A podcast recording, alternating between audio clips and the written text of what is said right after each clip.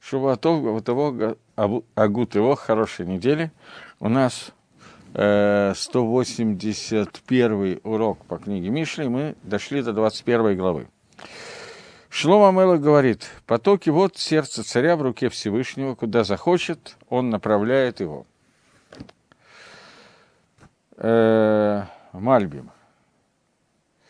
Вначале я читаю на иврите. Палгей маем лев мелах, биад гашем, альколь ашерих, поц етену. Э, Мальбим говорит, потоки вот сердца царя.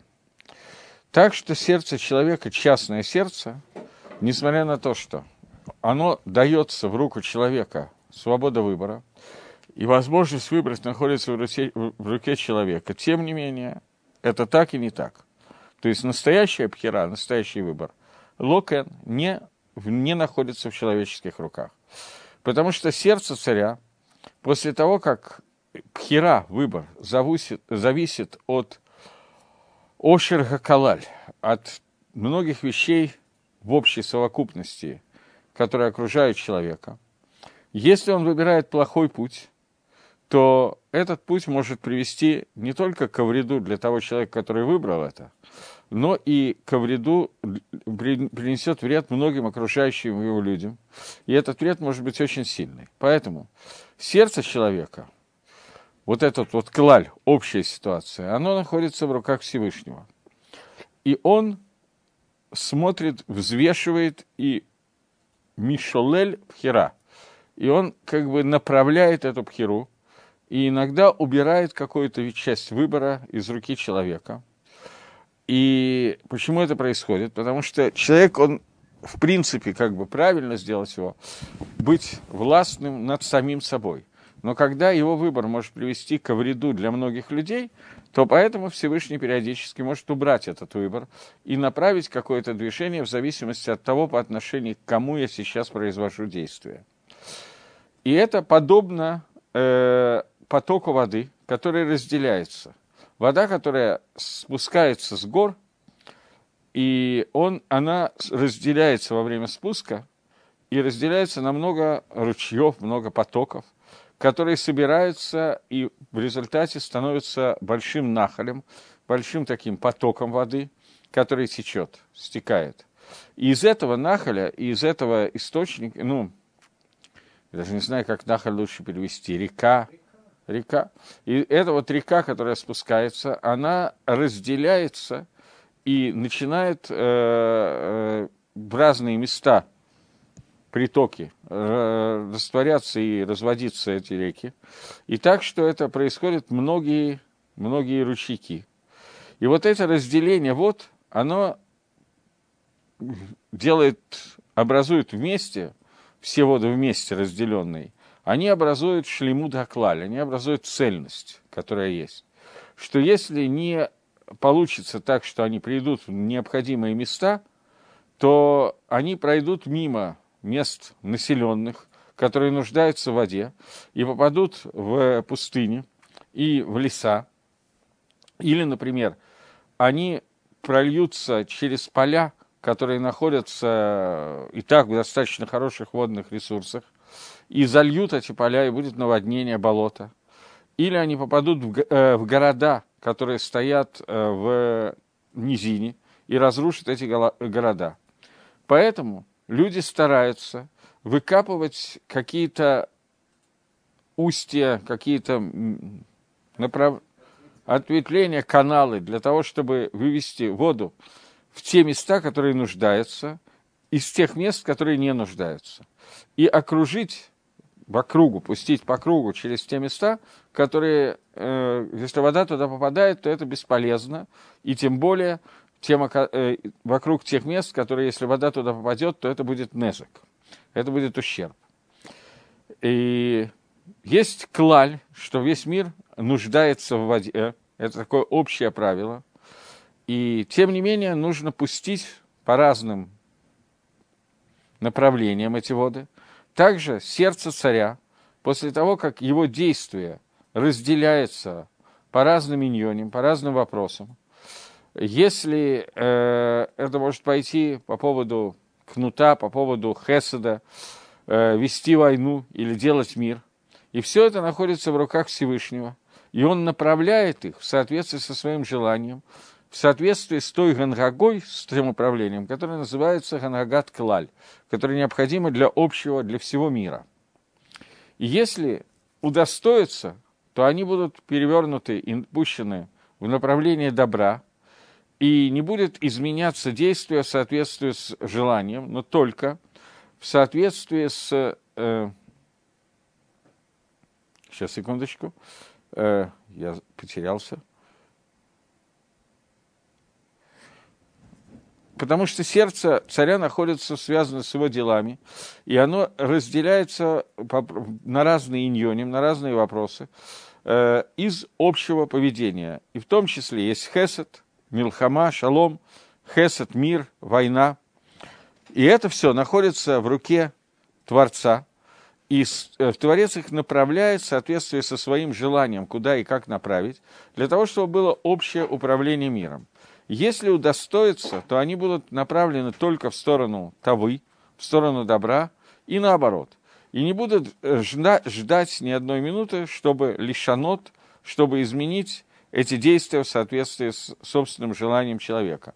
Но только изначально э, намерения сердца, они отправляются в зависимости от желания Творца, так же, как водные ресурсы, водные реки, которые Акодыш Бару направляют в соответствии с тем, как это нужно, и также делают люди с водой. Таким образом, Мальбим объясняет, что здесь вступает в силу некоторая противоречие между свободой выбора, которая есть у каждого человека, с одной стороны, и с другой стороны, общей генгаге, общего управления миром, то, как Всевышний управляет миром для нужд самого мира. Поэтому иногда или всегда, я не знаю, то есть в какой-то степени это происходит всегда, иногда больше, иногда меньше. А Кодыш Барагу делает так, что человеческое сердце работает в нужном направлении не из-за выбора самого человека, а из-за того, что направляет человека так, чтобы он не делал незака другим люди, людям, чтобы он не делал ущерба другим, с одной стороны, и с другой стороны, для того, чтобы он каким-то образом способствовал благосостоянию, правильности поведения, пользе других людей. И это сравнивается с тем, как воды, которые стекают с гор, и они стекают собираясь вместе и делая большую реку, которая потом уходит в разных направлениях, разделяется и выходит в разных направлениях. И выходя в разные направления, человек создает им новые русла реки, для того, чтобы она не затопила город с одной стороны, с другой стороны, чтобы сами реки не поливали пустыни, которые нет смысла понимать, э, поливать, и не поливали леса, которые, в которых никто не живет, а поливали те поля, которые нуждаются в поливе, и обходили те поля, которые будут затоплены и так далее. А Кодыш Баругу тоже, смотря на каждого человека, здесь говорится про царя, но мы сейчас увидим, что Гаон говорит, что царь это Талмит Хохам, а Кодыш Баругу смотрит, как направить действие человека в зависимости от того, как это связано с остальными людьми и с миром. Таким образом, это свобода выбора. С одной стороны, у человека есть полная свобода выбора, и с другой стороны, она немножко регулируется или немножко регулируется Всевышним в соответствии с тем, что требуется для мира.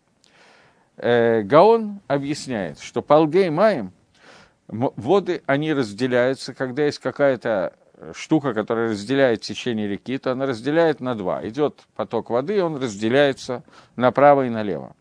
Также сердце царя, оно находится внутри Всевышнего, и оно разделяется на хорошо и плохо. И все, что делает, все, что хочет Всевышний, туда он направляет сердце человека. Это первый комментарий.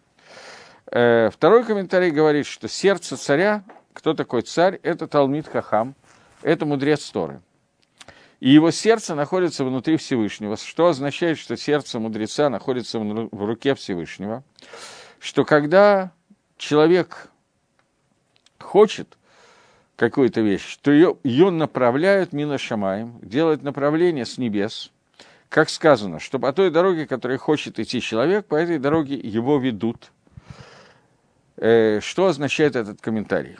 Что у человека, с одной стороны, есть свобода выбора, с другой стороны, есть помощь Всевышнего и направление Всевышнего. Мальбим объяснил, что периодически у человека киба и холь, как будто бы его свобода выбора ограничивается и направляется в то русло, которое нужно, связано с другими людьми, для того, чтобы он мог минимально, столько, сколько возможно, но минимально, лазик, вредить другим людям или чтобы это помогло другим людям. Гаон идет по другому пути и говорит, что что означает, что Всевышний направляет человеческое сердце, если у человека есть свобода выбора. Как свобода выбора совмещается с тем, что Всевышний направляет человеческие шаги и разделяет воды и направляет человеческое сердце. Это связано с тем, что человек выбирает себе. Вода разделяется направо и лево, человеческое сердце разделяется на хорошо и плохо – по той дороге, по которой человек решает идти после того, как он выбрал, а Кодыш Барагу продолжает вести его по этой дороге. Понятно, что у человека есть возможность вернуться к Шуве, изменить, и наоборот, садик может, не дай бог, перестать быть садиком и так далее.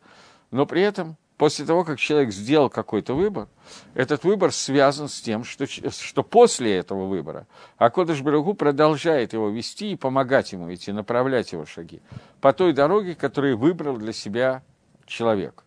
И это то, что он говорит, что после того, как человек, воды разделились, сердце разделилось на хорошо и плохо, то сердце находится в руке Всевышнего, и то, что захочет человек, по этому пути Всевышний его направляет – и это помощь с небес, как сказано, по тому пути, по которому человек хочет идти, по этому пути его ведут. Таким образом, Гаон считает, что Шлова Амелах нам сообщает в этом предложении, что свобода выбора остается легамри на 100% внутри рук человека. Но после того, как человек уже решил, что выбрать, то Акодыш Барагу направляет его путь, и это означает, что сердце находится в руках Всевышнего, то есть он получает сиюта дешмая – помощь, по какому пути идти после того, как этот путь он выбрал сам. Мальбим же объясняет в своем комментарии, что эта свобода выбора бывает или все время, это я не знаю, ограничена Всевышним, и Всевышний ограничивает и направляет в зависимости от того, повредит это, поможет это другим людям. Может быть, это поможет тем людям, которым надо навредить, может, это навредит тем людям, которым надо помочь поскольку Акодыш Барагу взвешивает сердце и движение каждого человека в соответствии с тем, как это связано со всем миром, то поэтому Хакодыш Барагу направляет его, и это некое ограничение, поскольку человек не знает, как он связан с остальными людьми, он не может этого взвесить, это может взвесить только Всевышний, поэтому человеку кажется, что он выбирает сам, но Лымайса, говорит Мальбим, его направляет Акодыш Барагу. Здесь есть лихойра, некий махлокис, в совмещении свободы выбора с тем, что именно указывает Всевышний человеку, что ему делать. Этот махлок встречается еще в нескольких местах, но я сейчас думаю, что я не буду в него входить. Есть просто комментарий Маораля, комментарий Лешима, связанный с Мишной в перке, а вот э, той дорогой, которой человек хочет идти, ведут его. И есть Мишна, которая говорит о том, что есть определенные вещи, 10 вещей, есть, которые говорят больше вещей, которые были созданы в Бейна Шамашот сумерках э, Эрев Шабата седьмого дня э, во время творения. И разные комментаторы, Рамбам, Рамбан, Маораль, по-разному объясняют, почему было необходимо создание этих вещей, что эти вещи должны были произойти в любом случае, что не было никакой свободы выбора у человека, или было, чтобы эти вещи могли произойти, независимо ни от чего.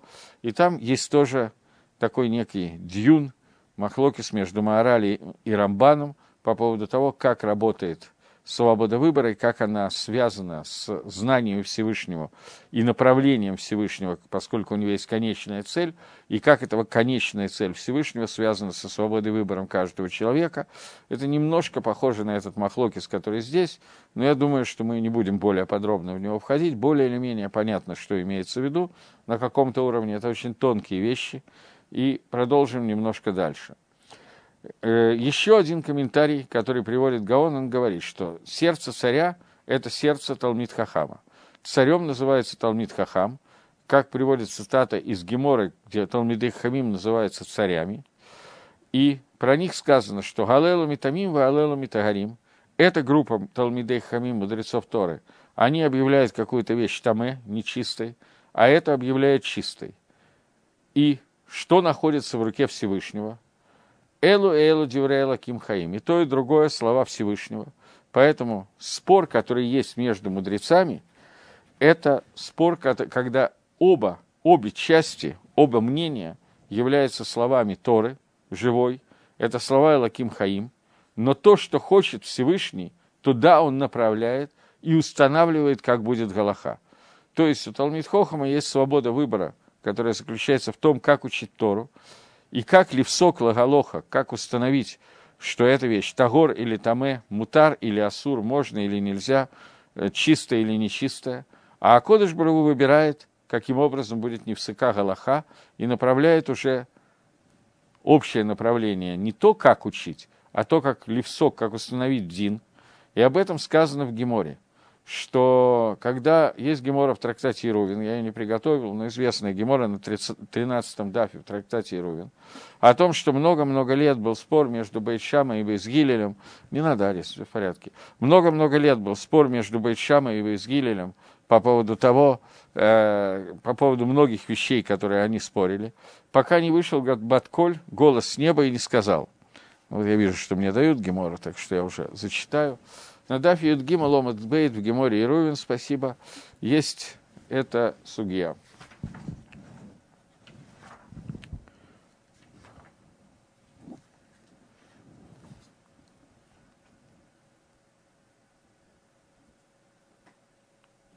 Омар э, Раби Аба, сказал Раби Аба, сказал Шмуэль. Шалош Шаним, три года, спорили бы Ишама из Бельгилель. Эти говорили Галоха Каматейну, эти говорили Галоха Каматейну. Мы, эти говорили Галоха как мы, эти говорили Галоха как мы.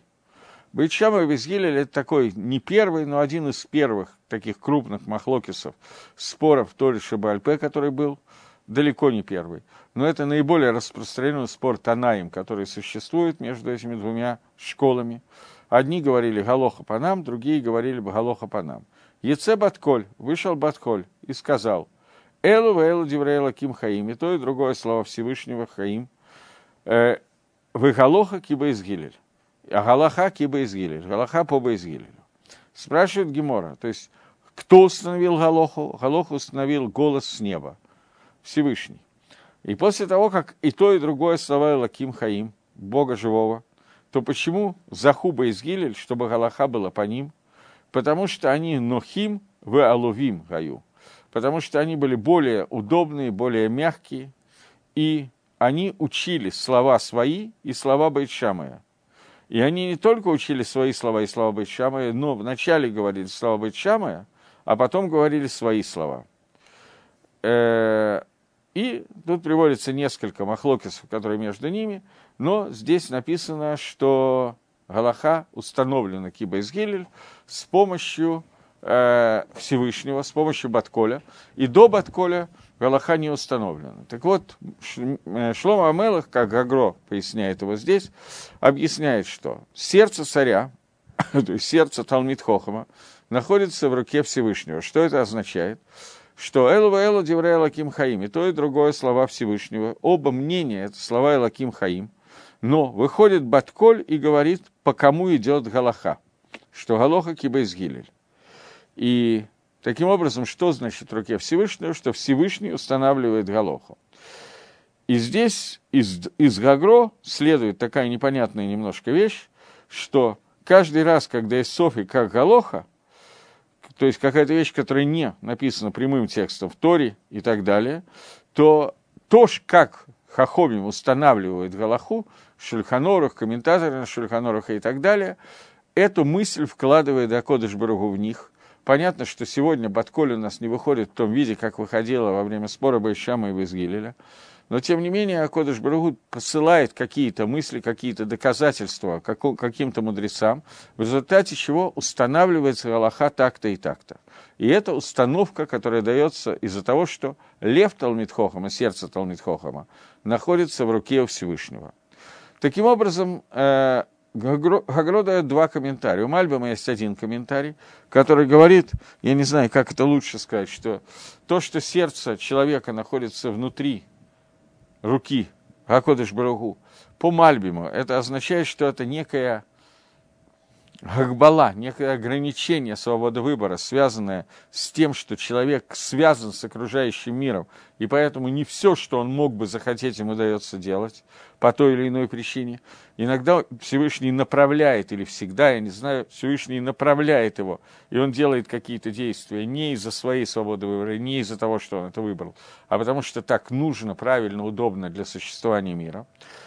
И Гагро он дает два комментария.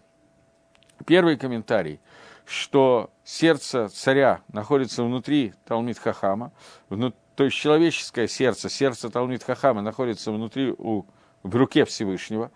Это означает, что после того, как человек делает какой-то выбор и решает, как идти, а Кодыш Барагу оказывает ему помощь в том пути, который он уже выбрал – и таким образом здесь видно, что никакого ограничения в выборе нет, есть только сиюта дешмая в том пути, который выбрал человек.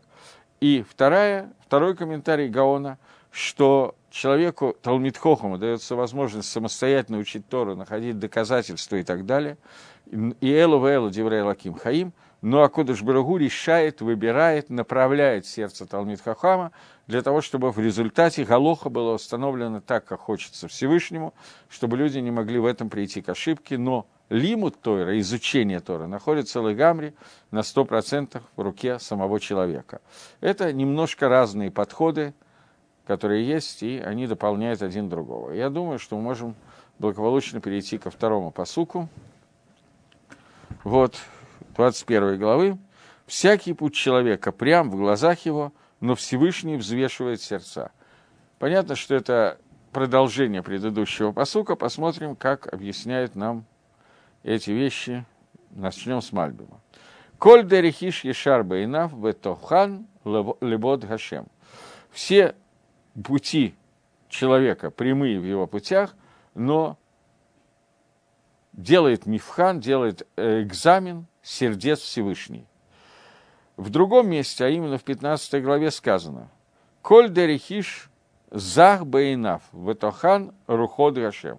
Любая дорога человека, она, зах – это светлая, ясная в глазах человека, и экзамен делает, проверяет э, руход, дух, ду, духи, проверяет рух, часть нефиша, часть души, проверяет Всевышний. Зах, понятие зах, как вы сказали, светлое, ясное, да? Ясное – это наоборот псолоту. Что такое слово зах? Это антоним слова псолот. Псолот – это шелуха, клепа, отходы.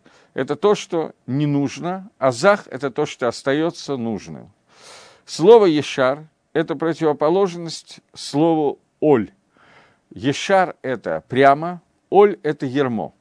Ешар – это противоположность слова ермо. Ешар – это то, что находится в, э, в качестве человека, который называется бина, разум, и дорога, которая называется дорога Ешар, прямая дорога, это наиболее прямой путь между двумя точками, которые нарисованы. Например, есть дорога, которая называется Анава, скромность, Надивут, это готовность к, жертв, ну, к сдоке, рахами, милосердие. Эти все дороги, которые называются дороги, которые ешар, прямые пути.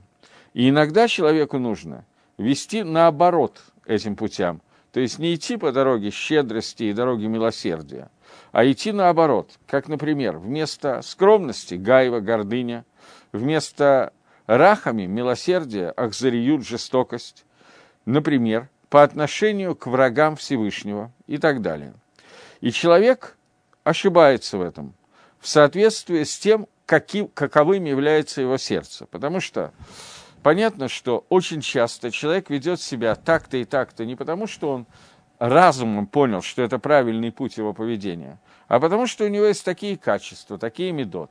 Например, человек щедрый и раздает сдоку. Не потому, что он понимает, что он выполняет миссу сдоку, а потому что просто это добрый, приличный такой вот человек. И тому подобное. И ему кажется, что он идет по прямому пути, по правильной дороге между двумя точками. А на самом деле это происходит, потому что его сердце выбирает этот путь. Но Всевышний, он занимается тем, что он проверяет сердца человека и знает качество человеческого сердца, его, его суть. И есть тот, кто не ошибается, а идет по прямому пути, но этот путь не является зах, не является ясным, четким путем. Имеется в виду, что он делает лишем пниет хицениет. Он это делает не для конечной цели, а для каких-то промежуточных пниет, чтобы... Каких? Соображ... Посторонних соображений. Принято. И это зависит от того, какой дух, какая душа спускается с человека сверху, и какие цуерим, какие картины рисует себе сердце, что рог – это нечто более серьезное, более глубокое, чем само сердце, и об этом сказано, что Всевышний проверяет рог человека. То есть я приведу какие-то примеры, чтобы было понятнее, о чем идет речь. Э, существует человек, который по своей природе, сердце его таково, что это человек добрый, и он всегда всем хочет сделать что-то позитивное, что-то хорошее, доброе, вечное. Независимо от того, по отношению к кому он сейчас делает это действие. И ему кажется, что он выбрал этот путь, потому что этот путь наиболее правильный, и зачастую так оно и есть. Например, когда он общается с садиком, и, например, я беру специально какие-то грубые примеры, которые могут показаться немножко туповатыми, потому что они такими являются. Но я приведу именно эти примеры. Человеку приходит кто-то и говорит, что ты довольно богатый, у тебя есть деньги, дай, пожалуйста, деньги на строительство здания, служения Всевышнему. И он дает э, деньги на строительство синагоги. Отсыпал миллион долларов для строительства синагоги. Замечательно. Через два дня человек добрый, щедрый, денег у него куры не клюют, в общем, не жалко. К нему приходят другие люди и говорят, дай нам, пожалуйста, еще миллиончик долларов, только не на строительство синагоги, а на строительство э, здания для поклонения идолам. Потому что там тоже приходят люди, молятся, стараются, нуждаются, туда будут проходить нуждающиеся люди. Мы им организуем бесплатные обеды, они будут кушать, будут сыты. Он подумает, ой, как хорошо, какие-то люди, которых я не знаю, будут сыты. И дает деньги на то, чтобы привлекать людей к службе идолам. И, соответственно, ему кажется, что этот путь является прямым и связано с тем, что качество сердца – это бесконечная доброта – вроде бы как совершенно замечательные качества человека, в результате которых он сделал в Йом решен воскресенье большую мицу, в понедельник такую же или больше, это я уже не знаю, измерить не умею, авейру. А Кодыш Барагу – это тот, кто измеряет, проверяет, что находится в сердце человека, и понимает, человек идет по пути, который называется Ешар, кратчайшее расстояние между двумя точками, или он выбирает совершенно другое направление, идет в обратном направлении, потому что ему кажется в любом случае, что любая дорога, которую он выбирает, ему кажется прямой и правильной в его глазах, поскольку таковы позывы его сердца. Но человек должен быть не добрым, а ешар. Тогда, когда нужен добрым, он должен быть добрым. Тогда, когда нужно быть жестоким, он должен быть жестоким. В разное время, с разными людьми, по отношению к разным людям, это совершенно разные мицвод, которые происходят. И поэтому Шлома Амелах говорит, что любая дорога в глазах человека является ешар, прямой, правильный и так далее. Но Всевышний проверяет сердца Всевышнего, а сердце человека зависит от роха. Рох – это то, что формируется биной, разумом человека. И когда у человека мох шалет аль то есть разум властвует над сердцем, то тогда рог спускается на сердце, и он рисует для сердца правильные картины, для того, чтобы сердце поняло, кого нужно любить, а кого, наоборот, ненавидеть. Я взял специально такой пример, который очень резкий. Понятно, что когда такой резкий пример, то даже у человека, у которого сердце сильно, силь, сильно больше, чем мох, чем разум, и сильно больше, чем рог, то, тем не менее, этот пример сразу понятен – а есть много-много других примеров, бесконечное количество, еще немного, когда человеку очень трудно разобраться, и если он идет только на поводу своего сердца, своих медот, например, медат, который называется доброта, очень хорошая меда, тем не менее он может попасть в очень-очень неприятную ситуацию, поскольку то, что называется ешар, это решение, которое находится значительно выше, чем чувство – оно формулируется только атрибутом бина, атрибутом разума. Для этого человеку нужно хорошо продумать, что происходит на самом деле и что ему надо делать. И такие ситуации возможны. Наверное, имеет смысл привести какую-то ситуацию более э, такую сложную, даже без ответа на вопрос, просто задать вопрос, чтобы было понятно, о чем идет речь. Мы берем не такого богатого человека, у которого миллион туда, миллион сюда, не имеет никакого значения. Берем человека, у которого есть только одна относительно небольшая сумма денег, каких-то жалких полмиллиона долларов на сдоку сегодня, и ему надо решить, куда дать эти деньги, и у него приходят два человека с предложением использовать деньги сдоки – каждый из которых предлагает вещь, которая альпидин шульханоруха, совершенно правильная, и на это можно давать деньги, и нужно давать деньги сдоку. Он может дать только в одно место, и здесь ему нужно решить, в какое место дать этот сдоку. И такой вопрос достаточно часто происходит. И меда рахамим, меда милосердия, она показывает, что надо дать туды, сюды, куда угодно, как угодно и так далее. И здесь должна включаться уже та меда, то качество, которое определяется разумом, чтобы он понял, что будет Ешар сегодня в данном случае. Это может меняться в зависимости от различных ситуаций, и он должен решить, что будет Ешар в данном случае и как нужно сделать. И это то, о чем кажется, что, э, то, о чем говорится, что любой путь, любая дорога, она прямая в глазах человека, но Всевышний, он является тем, кто экзаменует и проверяет сердца это относится к кому? Гагро говорит, Гаон говорит, что этот посук относится к предыдущему посуку. Посук, который говорит, что разделяются воды, и также сердце царя, она в руках у Всевышнего, поэтому все, что хочет Гашем, туда он и направляет. И он говорит, что после того, как Гашем направляет, для человека любая дорога кажется прямой в его глазах, а Всевышний выбирает и проверяет и так далее. Что человек хочет пойти по какой-то дороге, и по этой дороге его ведут. И здесь сказано, что все дороги в глазах того, кто идет по этой дороге, являются правильным путем, прямым путем. Но Ашем, он проверяет сердца человека и знает его мысли. И все действия человека, они идут вслед за его махшовой, вслед за его мыслями.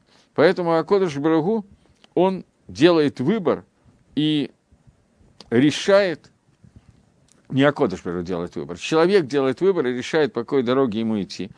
И ему та дорога, которую выбрал, кажется правильной. Всевышний помогает ему идти по этому пути, но при этом сам Всевышний, он понимает, чем вызван этот выбор, и он рассматривает, правильный ли этот выбор, он помогает ему идти человеку той дорогой, по которому, которую человек выбрал, он не мешает ему это делать. Но при этом он рассматривает, правильно ли выбрал человек свой путь, и в зависимости от этого он получит награду и наказание, и для этого Всевышнему нужно исследовать мысли человека, то есть не, не сам путь, а те мысли, которые предшествовали этому выбору.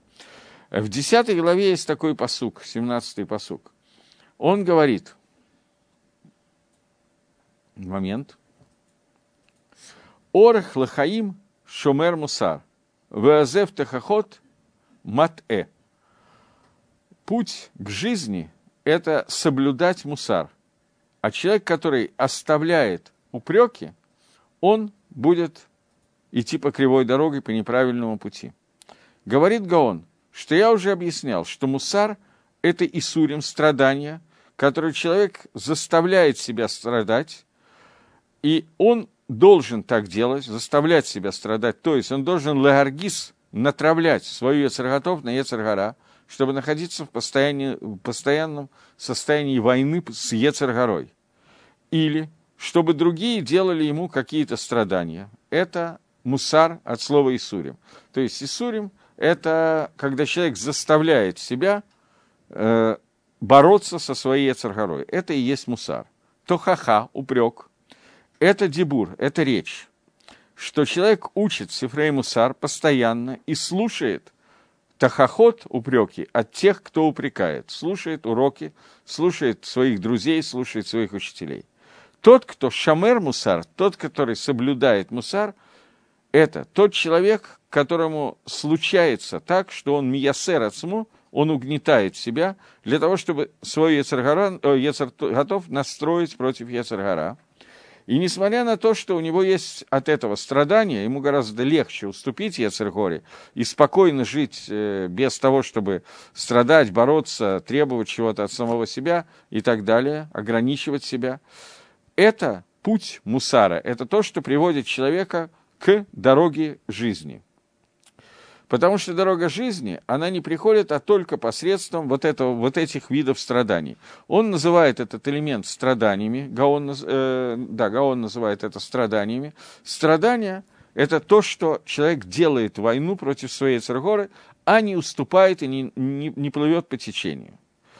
И это то, что приводит человека к дороге жизни. И жизнь, вот эта дорога жизни, путь жизни, он не приходит, а только из вот этих Исурим, как сказано – Дерих Хаим Тахохот Мусар. Где это сказано? Это сказано в шестой главе, что дорога жизни – это Тахохот, упреки и Мусар. И об этом сказано, что Алам Аба не приходит, а только посредством Исурим. Есть такое высказывание, что Эйн Алабаба не книт Эла Алида Исурим. Исурим – это не обязательно страдание в смысле того, что у человека болит нога или болит там врезался ноготь, я не знаю, какие Иссурим. Иссурим – это когда человек заставляет себя и приводит себя в состояние Иссурим, в состояние борьбы, драки, постоянной войны. И тот, кто оставляет упреки, он уходит с правильного пути. То есть человек, который не выносит не только Исурим, который сам на себя приводит, но даже Тахахаба Дибур, упреки, которые сказаны высказыванием, не только то, что он не приходит к дороге жизни, но он сворачивает с хорошей дороги и идет по обратному пути, потому что у него нет наставника и того, кто ему указывает путь, поскольку он ненавидит наставлений, ненавидит упреки, и он выбирает ту дорогу, по которой ведет его, его сердце. И любая дорога, говорит Гаон, любая дорога, по мнению Гаона – он приводит Шлома Амелаха, нашего, которого мы сейчас учим, она кажется в его глазах правильным путем, то есть тем путем, который Ешар, Поэтому любой путь, по которому он идет, если он отказывается от Мусара, от Исури Митахахот, этот путь будет человеку нравиться, он будет находить самооправдание, и компас его будет очень хорошо показывать, что он идет по правильному пути, но Гакодыш Барагу проверяет правильность этого пути и понимает, что тот путь, который он себе выбрал, человек, он связан с теми махшавод, с теми мыслями, которые предшествовали выбору. Поэтому Всевышний оценивает мысли человека и в зависимости от этого рассматривает тот путь, по которому он идет. Сам человек этого сделать не может, потому что ему всегда это будет казаться правильным. Такой пируш Гаона на этот посук. И мы закончили первые два и переходим к третьему. Говорит Шлома Амелах. Творить справедливость и правосудие более угодно Всевышнему, чем жертвоприношение.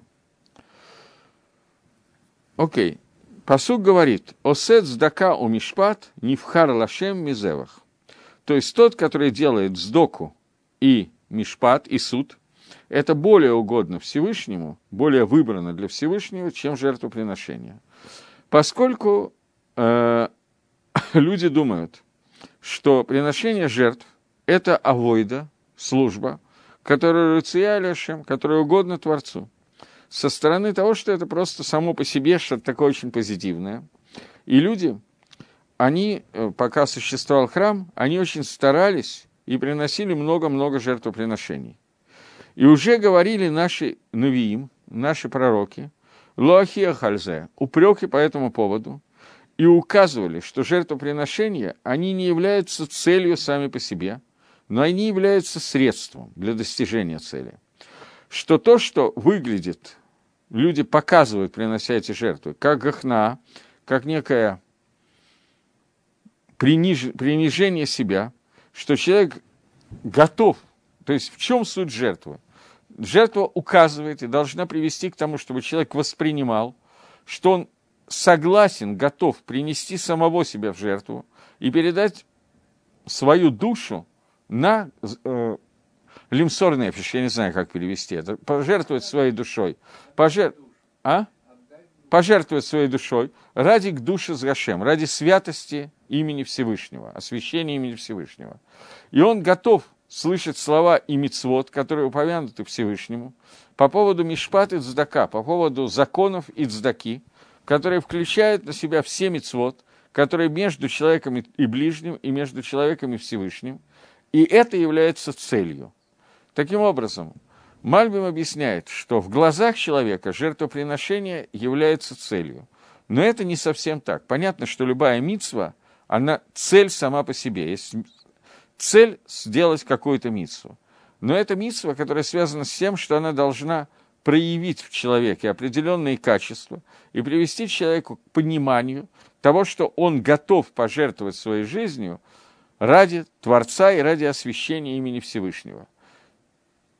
Если так, то получается, что человек, который делает сдоку и мишпат, сдоку и суд, то этот человек делает то, что выше выбрано выше, чем жертвоприношение. После того, как само по себе жертвоприношение – это только средство для достижения понимания того, что и согласия пожертвовать собой ради освящения имени Всевышнего, и цель является выше, чем средство, то в такой ситуации э, пришел сейчас Шлома Мелах объяснить нам, что все пути человека, они являются прямыми в его глазах. Человек, который выбрал себе Дерих, путь, что он приносит много жертвоприношений, в его глазах ему кажется, что он выполняет все митцвот Ашема. Но на самом деле это не дорога, которая называется Дерих Ешар. Это не называется прямым путем, потому что это не является кратчайшим путем к достижению цели соединения с Творцом. И эта дорога более длинная для того, чтобы прийти в город, который является целью, а целью является Цдока и Мишпат. Достижение того, что ты живешь в соответствии с законом, Мишпатом и Цдакой, тем, что выше, чем требует суд, когда человек делает больше, чем от него требует Всевышний. Что дорога самая короткая, если он с самого начала идет по путям Мишпат и Цдака, само по себе, без каких-то окружных путей, путей. Окружными путями является жертвоприношение.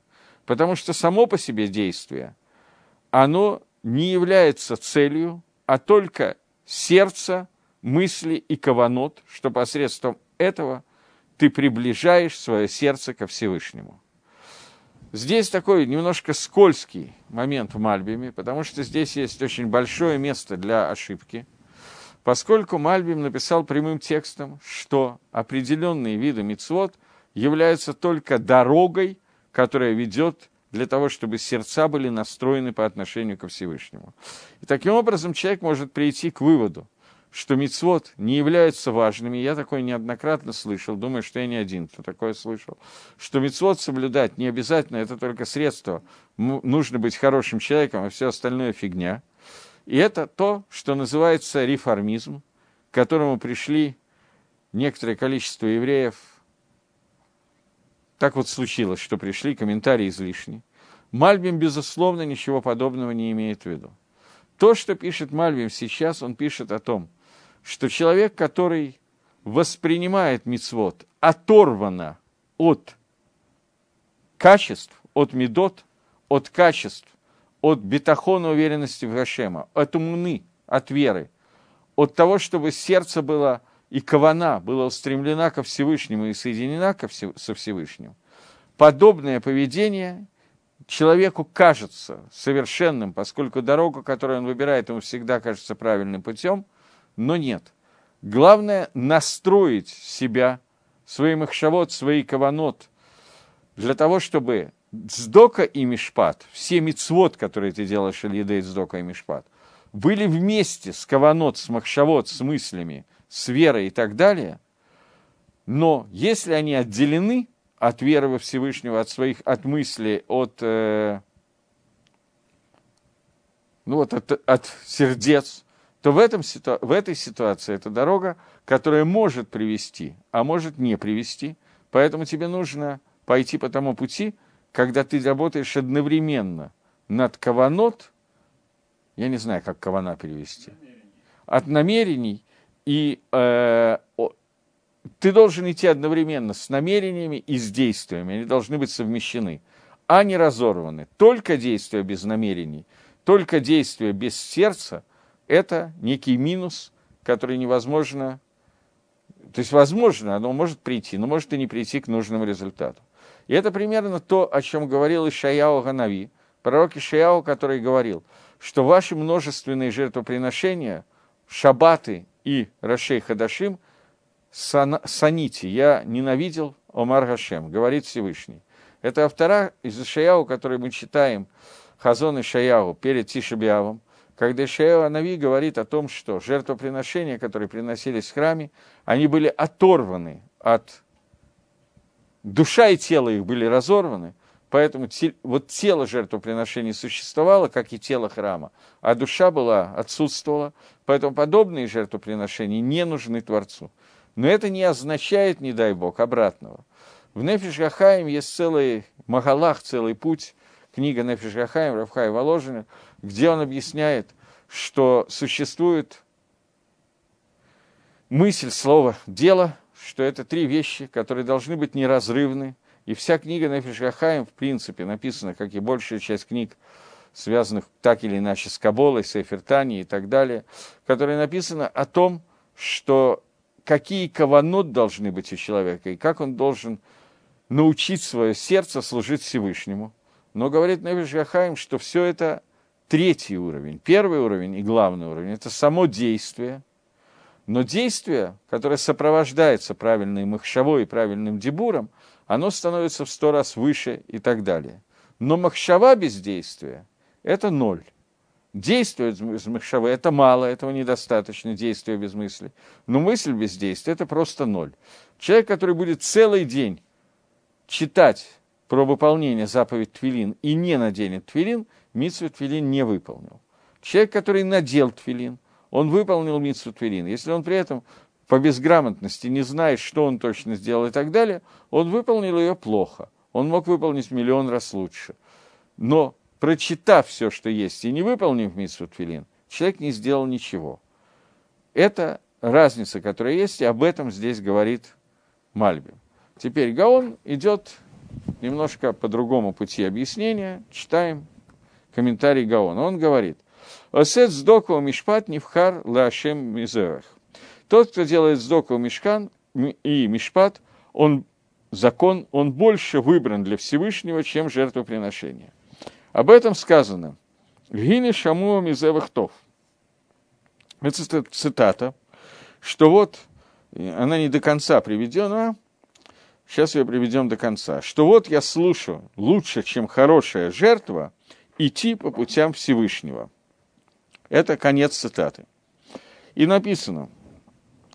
Лоди Барти, вело цивитим, э, аль диврей ойлава зевах, ки им эдгадавар газе. Я не заповедовал вам и не говорил с вами о словах, связанных с жертвоприношением ойла, всесожжения и жертвоприношением зевах шломим, жертвоприношение, которое частично сжигается на жертвеннике, частично кушается, а только эту вещь. Послушайте моего голоса. И написано, и соблюдайте дорогу Всевышнего, чтобы делать сдоку и мишпат. Это цитата из книги Берейшис, которую он привел. Получается, что сдока и мишпат, они более выбраны, более избраны, чем жертвоприношение.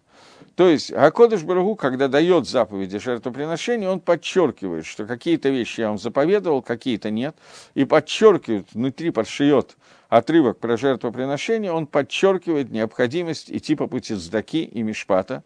Дздока и Мишпат у Гаона – это не мысли, в отличие от Мальбима. У Гаона Сдока и Мишпат – это заповеди, которые связаны с законами соблюдения, и Дздакой – это выше того, что требует атрибут суда. И еще сказано, Аль Едгалель Хахам Бахахмато, пусть не хвастается, Хахам не гордится, не восхваляется, не славится, мудрец своей мудростью, Киим Базот, а только чем он может хвалиться, Титхалель Гасейхель Вуедуати, тем, что он познал меня, потому что я Ашем, который делает хесед и мишпат и цдака, который делает понятие хеседа, мы много раз обсуждали, что такое хесед, это добро бесконечное, мишпат – это строгий суд, цдока – это некая центральная часть между строгим, линия, которая делает компромисс между строгим судом и бесконечным хесадом, бесконечным добром на земле, потому что это хотел я, об этом свидетельствует Всевышний. То есть Всевышний приводится посук, что Всевышний говорит, что для него важнее всего дздока, мишпат и хесад, поведение человека на этих трех направлениях. И написано, потому что хесад я хотел, а не зевах. Это цитата из книги Гошия, где он говорит, «Кихесад хафат стилово зевах, выдат алаким меолот».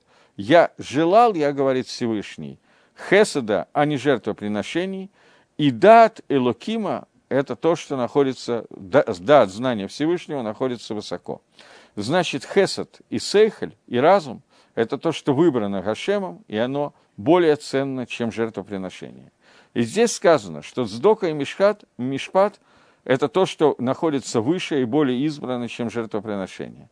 И сказано, что вот эти три, они избраны и выше, и важнее, чем жертвоприношение. То есть в посуке сказано, что Ашем хочет три вещи – Хесед, Сдока и Мишпат, и их он возжелал, захотел больше, чем жертвоприношение. Э, теперь он продолжает и говорит, иньян, суть, в том, что эти три вещи, они существуют как бы три вида жертвоприношений – недер, недава и тойда. Что это за жертвоприношение? Жертвоприношение недер – это когда человек берет на себя обед – что он принесет, допустим, козла в качестве жертвы в Бейдамигдаш. Если этот козел пропадет, то он вынужден, должен будет найти другого козла, но козел, а он обязан принести его в Бейдамигдаш. Недава. Это жертвоприношение, когда он говорит, что конкретно этого козла я принесу в жертву. Если с ним что-то случится, я не должен больше приносить жертву. Тойда – это жертвоприношение, когда с ним случилось, например, человек болел, выздоровел, он благодарит Всевышнего, и он хочет принести корбан тойда, жертвоприношение благодарности. Тойда переводится как «спасибо». В соответствии с этим есть три вещи, которые выше, чем это, эти жертвоприношения. В соответствии недеру соответствует, понятие обету, соответствует мишпат. То есть то, что человек хаяв делать, не в качестве то, что он принял на себя, что я сделаю что-то дополнительное. Нет. Речь идет не о дополнительном обете. Речь идет о том, что написано в Торе, о том законе, который Тора на меня установила. Недер я тоже хаяв, я обязан сделать. Но я обязан, потому что я принял на себя эту обязанность. Я добавил себе какую-то вещь. Так важнее мишпат, чем недер. То, что написано в Торе, то, что на меня возложил обязанность Всевышним, и для меня это такая же стопроцентная обязанность, как если я принял недер, то между недером и мишпатом недер является менее важный, чем мишпат. По отношению к дздоке относится недова.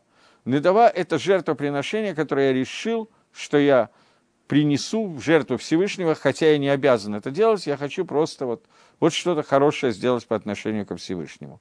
Более важным является цдака, более избранным, который Хакодыш Барагу заповедовал мне, что я должен давать нуждающемуся человеку или на изучение Торы, или на какие-то мицвод, которые являются моей обязанностью, обязанностью и необязанностью, потому что цдока – это не то, что человек определено, что он должен каждый день сдать столько-то и столько-то. Я могу положить в копилку один шекель, могу дать 50 шекелей. Сколько я дам, могу я определить сам. И на что я это даю, я тоже определяю сам. Так Всевышний, здесь нам говорит Шлома Мелах, что для Всевышнего дздока, который он распорядился, чтобы я каждый день давал, более важно, чем жертвоприношение надава, которое он дает, но э, приводит на жертвенник. В соответствии с понятием хесед. Что такое хесед? Хесед – это бесконечное добро, которое как бы ничем не ограничено. Ему соответствует понятие тойда – Тойда – это благодарность за тот хесед, который сделал мне Всевышний. Человек, который, это жертвоприношение Тойда. Всевышний сделал милость, у человека была какая-то болезнь, он выздоровел, он хочет поблагодарить Всевышнего и принести жертвоприношение. Слов нет, очень благородный и хороший поступок. Приходит здесь нам Шлома Амелах и говорит, что в глазах Всевышнего еще более ценно тот хесед, который ты делаешь другому человеку, благодаря Всевышнего за то, что он избавил тебя от болезни – возьмем какое-нибудь, ну, я не знаю, воспаление легких. Человек болел воспалением легких, пострадал немножечко. Теперь у него вопрос. Либо он принесет жертвоприношение, то это очень хорошая заповедь, нету слов. Либо он придет и сделает кому-то другому больного воспаления легких, купит ему продукты, э, лекарства принесет и так далее. Говорит, Акодыш, говорит нам Шлома Мелах, что в глазах Акодыш Барагу это хесед более высокое, чем приношение Тойды. Выедата Элаким Шиунегит Олот. И знание Всевышнего, понимание Творца, понимание того, чего хочет от меня Всевышний, это выше, чем все сожжения, которые приносятся – Таким образом, Гаон идет по другому пути, нежели Мальбим. Мальбим идет по пути, объясняя нам, что каванот, махшавод, чистота сердца и познание, которое человек совмещает с заповедями, это выше, чем жертвоприношение, поскольку жертвоприношение только путь достижения этого понимания, что в, не, в некотором плане немножко странно такое писать, то, что написал Мальбим, но Мальбим это написал, и мы уже сказали, что, безусловно, он не имел в виду не делать мицвод, а ушел он такое подумать про Мальбима.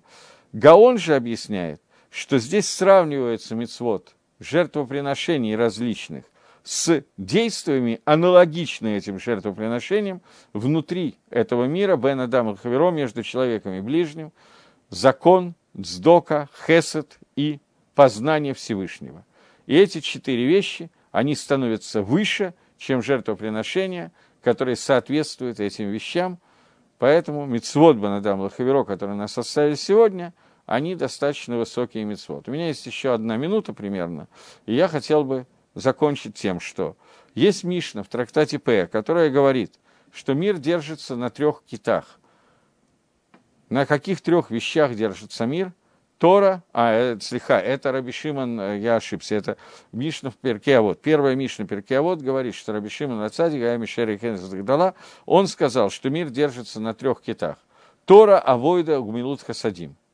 Тора – это изучение Торы, Авойда – это жертвоприношение, Гмилут Хасадим – это оказание милости, добра друг другу.